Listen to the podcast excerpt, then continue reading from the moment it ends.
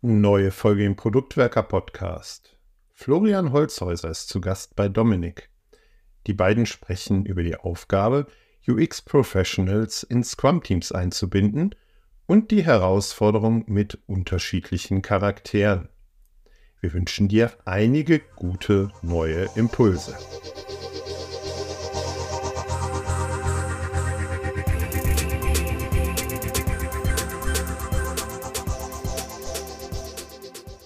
Wir haben an dieser Stelle schon das ein oder andere Mal darüber gesprochen, wie man User Experience in Scrum integrieren kann. Heute wollen wir mal wieder darüber sprechen, wie man eigentlich UX Professionals ins Scrum Team reinbringt. Das heißt, hier geht es heute um Zusammenarbeit etc.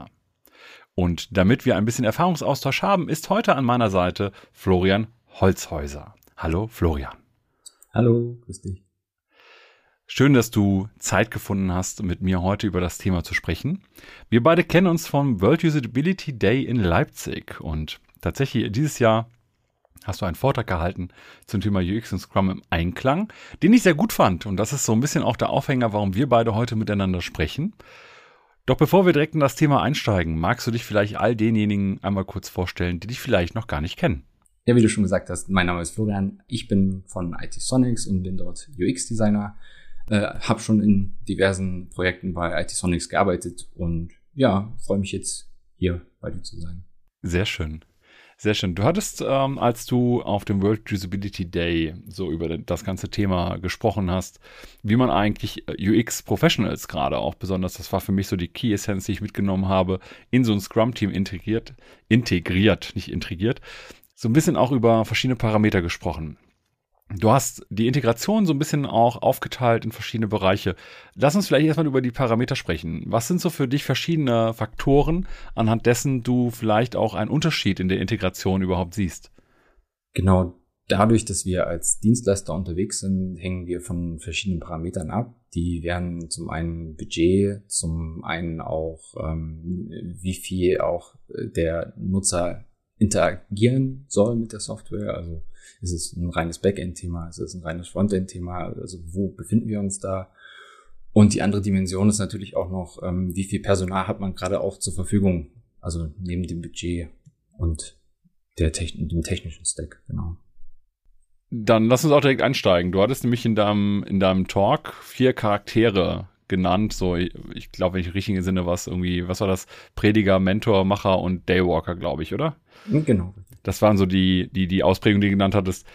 Und gerade jetzt auch mit den Parametern, also mit dem Budget beispielsweise oder wie viel es zu tun gibt, da hattest du mit dem Prediger angefangen. Wer ist der Prediger oder die Predigerin?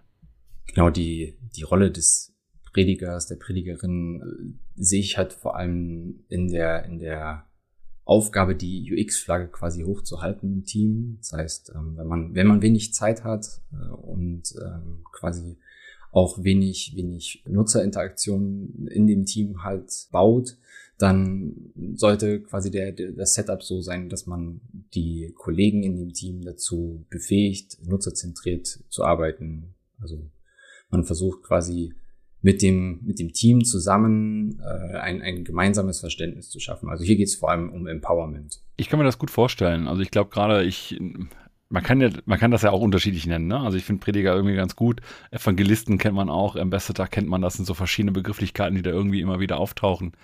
Was siehst du da so als Herausforderung? Also gerade auch aus äh, deiner oder auch eurer Praxis? Na, gerade auch das, das Format zu finden, wie man schult.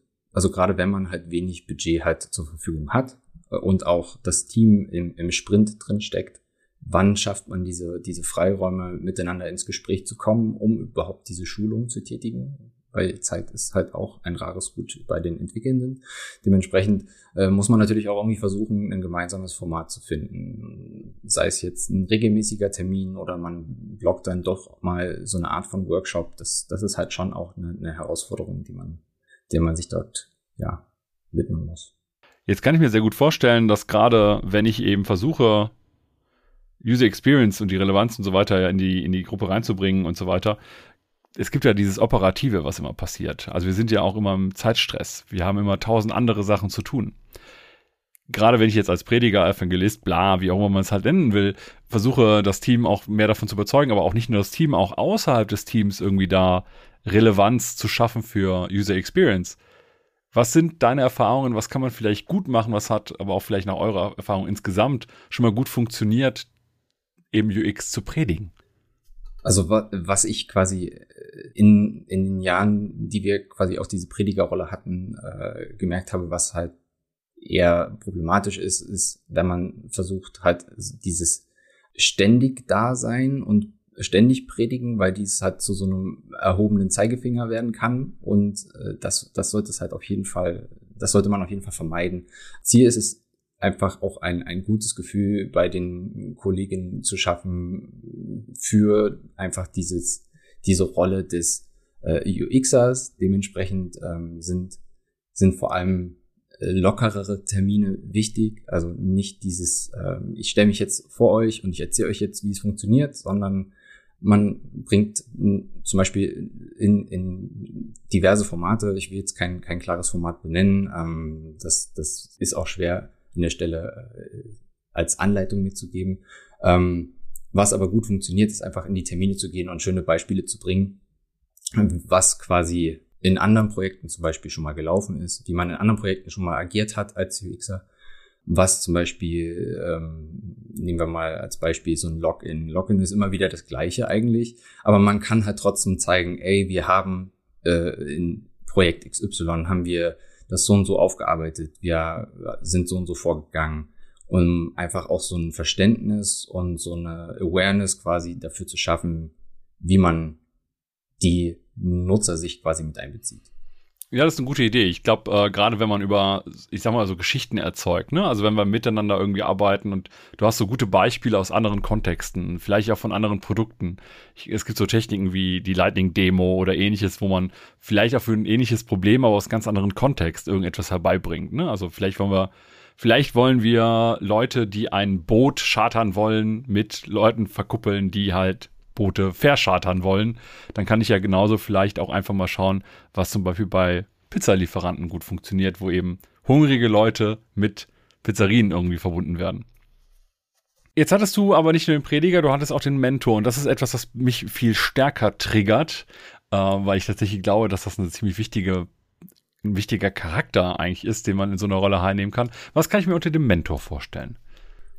Unter dem Mentor kann man sich eine, eine Person vorstellen, die nicht nur wie der Prediger die UX-Flagge hochhält, sondern die noch näher an vor allem auch den PO ranrückt, um gemeinsam die Flut an Aufgaben, also wir reden quasi auch beim Mentor, dass es nicht nur wenig Budget gibt, sondern hier ist es auch der Fall, dass viele viele äh, UX-Aufgaben auch äh, quasi in dem Team eigentlich gelöst werden sollten. Dementsprechend braucht es auch eine Form des äh, der Priorisierung und dementsprechend muss hier der UX-Kollege, die Kollegin an den PO ranrücken und gemeinsam äh, mit ja, Fingerspitzengefühl entscheiden, was sind jetzt die die wichtigsten ähm, Punkte, die angegangen werden müssen von auch den Entwickelnden. Also ich sehe nicht immer nur den UX-Kollegen, die Kollegin in der Pflicht, sondern ich sehe auch die, die, die Entwickelnden an der Stelle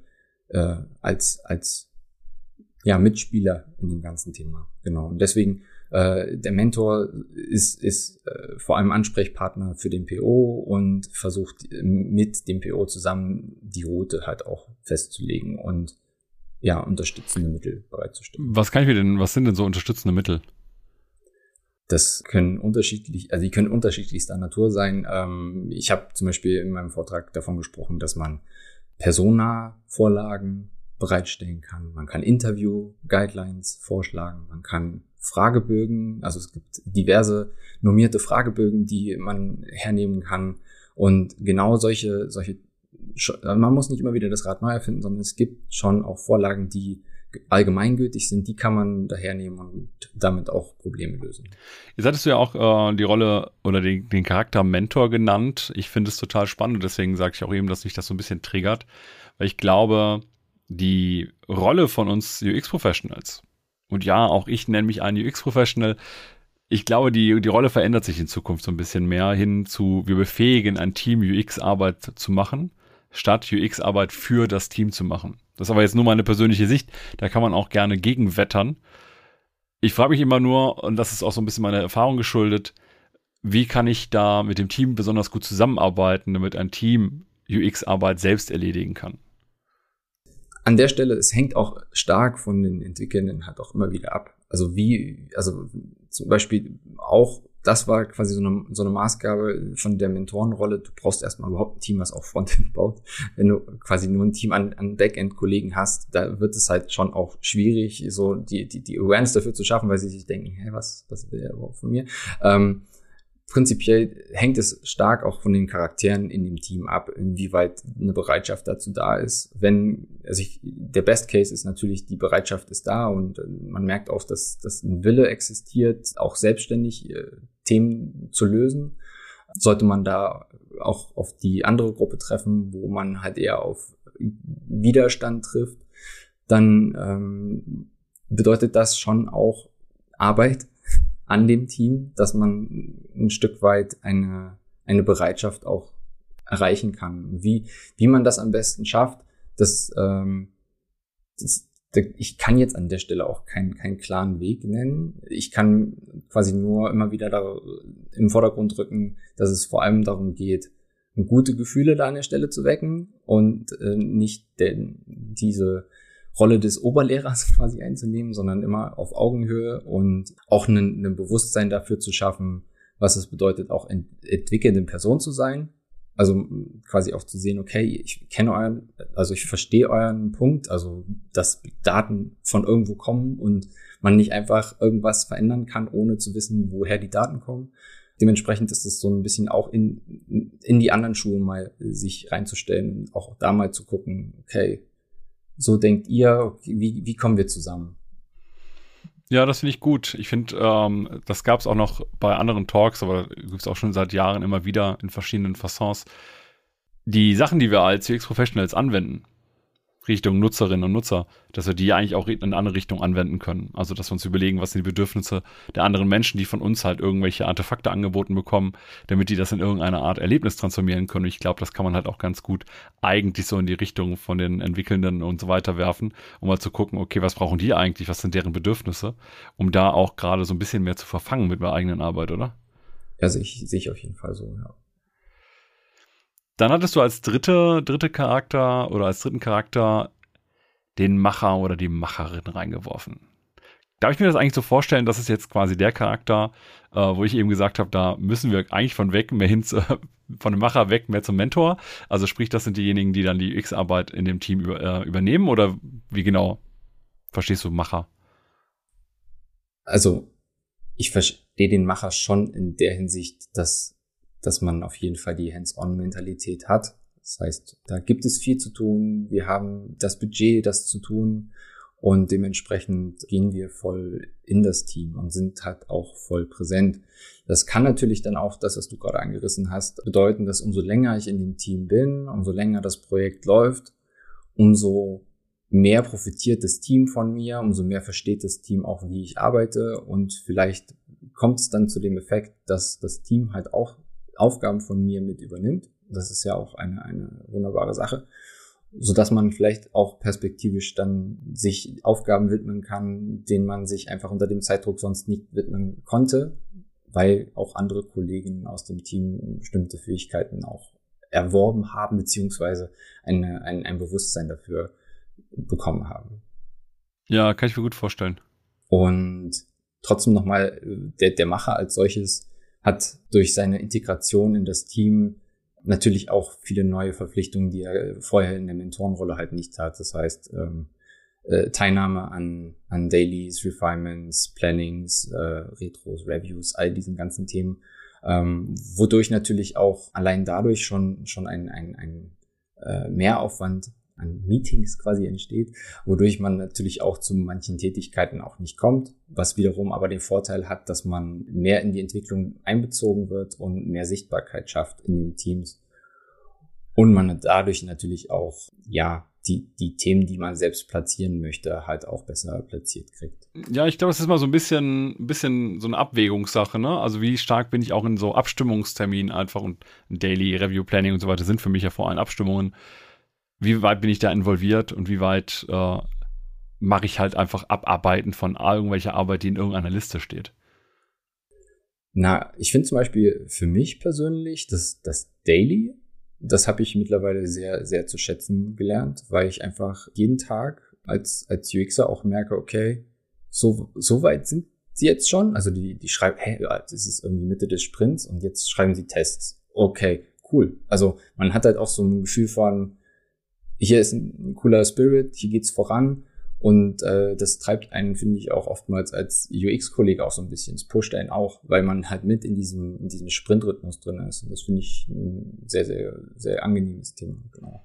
Ja, ich kann mir dann auch gut vorstellen, was ich als Product Owner dann auch eher immer gemacht habe, ist, dass ich im Daily, obwohl es eigentlich sogar nicht äh, Usus ist, aber ich, mir hat es immer geholfen, dass ich auch erzählt habe, was ich halt so mache. Das heißt, äh, gegenüber dem Team auch mehr Transparenz zu schaffen. Ne? Also auch dieses, wir sind halt ein Team, wir machen Sachen gemeinsam und damit die auch sagen können, ey Dominik, ich könnte dir da gerade mal helfen oder ich bräuchte dich mal gerade bei irgendeiner Sache und ich glaube, es ist bei, bei den UX-Lern dann genauso. Auf jeden Fall. Also kann ich gut nachvollziehen. Und dann hattest du noch den vierten Charakter, den Daywalker. Was ist der Daywalker? Wenn du das schon so, so äh, provokativ formuliert hast. Na, wie der, äh, wer den Film hat, kennt. Das ist äh, quasi der, der zwischen den Welten wandelt, der sowohl im Dunkel als auch im, im Licht quasi existieren kann. Beim Daywalker geht es halt klar darum, dass man nicht nur im Entwicklungsteam beheimatet ist, sondern halt auch außerhalb des Teams, also quasi in, in, in äh, parallel existierenden Teams halt noch mit reinschaut.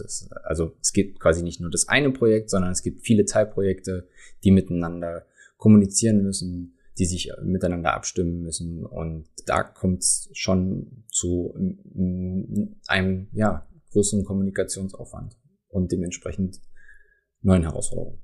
Was sind denn die neuen Herausforderungen?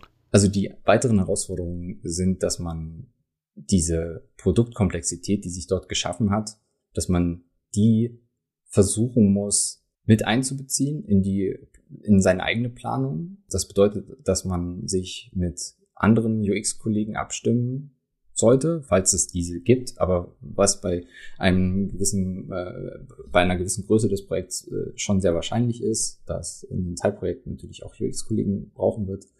Ähm, dementsprechend muss man halt auch schauen, ob es Synergien gibt. Wie kann ich mich mit den anderen Teams abstimmen, dass man nicht jeder in seinem, seinem eigenen kleinen Kosmos arbeitet, sondern man gemeinsam an einem großen Ganzen arbeitet. Dass man halt auch gemeinsam die gleiche Sprache spricht, dass man ja in die gleiche Richtung geht. Okay, verstanden. Dann haben wir jetzt aber schon so ein bisschen über Prediger, Mentor, Macher und Daywalker gesprochen. Da komme ich doch direkt mit einer fiesen Frage. Welche diese vier Charaktere magst du am liebsten? Was bist du am liebsten? Also prinzipiell am spannendsten ist der Daywalker, keine Frage. Aber er ist oder sie ist man kann ja auch durchaus eine Daywalkerin sein. ähm, man kann da an der Stelle äh, mega viel auch an, an äh, neuen Insights gewinnen. Das finde ich schon mega spannend. Also äh, in meinem Vortrag hatte ich auch erwähnt, dass dass man nicht nur in, zwischen den zwischen den Projektteams versucht sich zu bewegen, sondern halt auch an, an Stellen zu gehen, die man sonst vermeidet. Zum Beispiel diese Kollegen nennen sich Softwarearchitekten die quasi die gesamte Architektur der, der, der Software quasi planen, dass man auch gerade mit denen nochmal ins Gespräch kommt und ähm, halt dort neue Insights merkt, beziehungsweise auch der Software oder die Softwarearchitektin halt sieht, okay, das ist äh, der, der, der UX-Kollege, die UX-Kollegin, die, die hat folgende Vorstellung, okay, wie können wir das in unserer Architektur, wie können wir das mit berücksichtigen? Und deswegen finde ich diese, diese Daywalker-Rolle prinzipiell spannend, aber sie ist auch sehr energiezehrend, weil man halt auch an, an diverse Grenzen stößt. Und das ist vor allem Entscheidungsfähigkeit. Also dadurch, dass man halt nicht mehr das eine Projekt hat, sondern es viele Teilprojekte gibt, heißt es natürlich auch viel Abstimmungszeit. Das heißt, wenn man etwas entwickelt hat, wenn man eine Idee hat, dann muss diese natürlich auch durch die äh, ja, Mitkollegen getragen werden. Beziehungsweise, wenn man eine eigene Idee, gehen wir mal vom Beispiel Filter, äh, man hat sich einen neuen Filter überlegt, aber es gibt schon einen, aber eigentlich ist der, den man dort hat, äh, für das, was man braucht, wichtiger und müsste halt angepasst werden, dann heißt es, dass man diverse Runden dreht und das kann halt auch Energie zehren. Ja, so ist das manchmal mit der Energie. Nee, äh, mehr als nachvollziehbar, mehr als nachvollziehbar. Jetzt habe ich dir ja die eine Frage schon gestellt, ich müsste ja auch die Gegenfrage stellen. Prediger, Mentor, Macher, Daywalker. Jetzt geht es um dich so ein bisschen persönlich, einfach auch, damit wir so ein bisschen ein Gefühl dafür kriegen. Gerade wenn uns jetzt mehr Product Owner oder Product Manager oder Product Leads zuhören. Was ist denn so eine der, der Charaktere, die dir zum Beispiel persönlich überhaupt nicht liegt oder wo du sagst, da, da geht meine Energie flöten oder da habe ich einfach hinter viel zu viel Energie investiert für das, was ich eigentlich haben möchte? Mm, das klingt sehr negativ. Ich würde, also wenn ich trotzdem davon einen Teil mitnehme, dann würde ich den Prediger prinzipiell in, in einer schwierigeren Rolle sehen, weil das Setup, was ich dort geschaffen habe, war, du hast wenig Budget und du hast nicht großartig Frontend zu, zu bearbeiten. Dann ist so ein bisschen dieses Gefühl, was man dann an der Stelle hat, okay, man, man hält jetzt zwar die UX-Flagge hoch, aber man hat auch das Gefühl, dass das Team vielleicht auch das gar nicht so richtig zu schätzen weiß, weil sie gar nicht so viel zu tun haben mit Nutzerinteraktion und dementsprechend das vielleicht auch so ein bisschen auf taube Ohren stößt, einfach weil sie sich sagen, ja, wir machen doch nur einmal äh, alle fünf Sprints mal einen kleinen Button irgendwo. Und dementsprechend kann es an der Stelle schon auch äh, ermüdend sein. Genau. Okay, dann lass uns mal so ein bisschen drüber nachdenken. Ich habe ja immer gern so eine schöne heile Welt, auf die wir eigentlich hinarbeiten wenn ich jetzt ein UX-Professional in mein Team integrieren will. Das heißt, am Ende des Tages sind wir in der Lage, als Team geile User Experience auch zu produzieren, weil das eben nach meiner Überzeugung auch ein großer Mehrwert von Produkten ist. Was ist so ein Tipp, den du uns mitgeben möchtest, wo du sagen kannst, okay, wenn ich das hier mache oder wenn man das hier versucht, in vielen Fällen, und ich sage nicht, kommt drauf an, sondern in den meisten Fällen wird es irgendwie helfen, die Integration besser hinzukriegen. Ich glaube, die Integration gelingt am besten, wenn man wirklich in den Teams einfach präsent ist. Also sich einfach irgendwie ähm, in seinem Büro extern irgendwo zu verziehen und äh, vielleicht im Chat immer mal zu schreiben, das ist auf jeden Fall kein Weg, äh, die Integration an der Stelle voranzutreiben. Wichtig ist wirklich Gesicht zu zeigen. Das ist das A und O in meinen Augen. In welcher Form auch immer. Ja, das glaube ich auch. Also ich glaube, wir müssen am Ende alle, die sich um das Thema User Experience kümmern, müssen einfach auch sichtbar werden, weil nur so das Thema User Experience sichtbar werden kann. Eins meiner Lieblingstipps ist ja dabei, auch immer Richtung Kennzahlen zu gehen. Ich weiß, es ist nicht immer so einfach und auch nicht ja, eben mal so umgesetzt, weil man dafür irgendwas auch erheben muss, irgendwas an Daten generieren muss oder ähnliches. Aber auch dadurch können wir natürlich Sichtbarkeit für uns in der, in der Rolle, in der Verantwortung und so weiter auch schaffen. Sehr schön. Dann haben wir einen, einen kleinen Ritt gemacht durch die verschiedenen Charaktere, die wir sozusagen von UX-Professionals in der Integration in ein Scrum-Team so sehen können. Ich fand, das war eine schöne Übersicht nochmal über, über Perspektiven, die man halt haben kann. Also der Prediger, der mehr das, das Wort sozusagen verbreitet, Macher, der halt dann etwas stärker zugreift oder ähnliches. Wohl wissend, dass es da einfach auch Unterschiede zwischen den verschiedenen äh, Ebenen gibt. Gibt es noch irgendetwas anderes, wo du sagst, das wäre jetzt sinnvoll, anderen Leuten mit auf den Weg zu gehen? Ich glaube, dass, dass das Wichtigste ist wirklich den Weg so zu beschreiten, dass man sich selbst auch damit wohlfühlt und sich nicht in eine, eine Situation auch reinzubringen, wo man sich halt auch in, in, in seiner Rolle unwohl fühlt. Also wenn man halt irgendwie merkt, man sitzt jetzt hier irgendwie in einem Termin und sitzt da auch einfach nur seine Zeit ab und denkt sich, okay, das hätte ich mir jetzt auch sparen können. Ja, also wenn man das Gefühl hat, das hätte man sich auch sparen können, den Termin nicht machen. Wichtig ist, die richtigen Formate zu finden, die auch zu nutzen. Und da finde ich, Scrum bietet halt einfach dadurch eine, eine mega gute Möglichkeit, weil die Formate einfach jedes Teammitglied halt einfach mit einbezieht äh, und jedem, jedem Mitglied eine, eine Stimme eigentlich gibt und man dann schon im besten Fall immer zu Wort kommt. Das ist ein, eine sehr schöne Brücke, die du mir baust. Ich äh, bedanke mich in erster Linie dafür, dass du uns heute an deinen Erfahrungen so ein bisschen hast teilhaben lassen. Und ich möchte die Brücke aufgreifen, das zu Wort kommen, nämlich nutzen. Wenn ihr irgendwelche Erfahrungen gesammelt habt in eurer Rolle als UX-Professional, in eurer Rolle als Product Owner oder was auch immer und da auch etwas Gutes zu erzählen habt, dann meldet euch gerne bei uns. Wir möchten nämlich gerne etwas mehr Erfahrungen auch einfach miteinander teilen, weil wir glauben, dass man an Erfahrungen gemeinsam wachsen kann. Florian, vielen Dank, dass du heute Zeit für uns und für das Gespräch hattest. Ja, vielen Dank. Sehr schön. Und dann, wir hören uns beim nächsten Mal.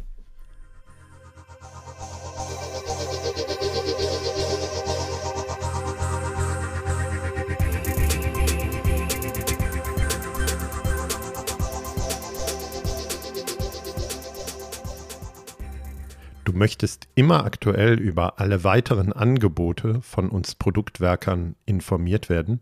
Dafür brauchst du dich lediglich für unseren Infoletter eintragen. Gehe auf produktwerker.de slash Anmeldung Mail Service und erfahre Termine unserer kostenfreien Live-Events, wo wir als Speaker auftreten oder wann wo wir neue Produkttrainings anbieten, aus erster Hand.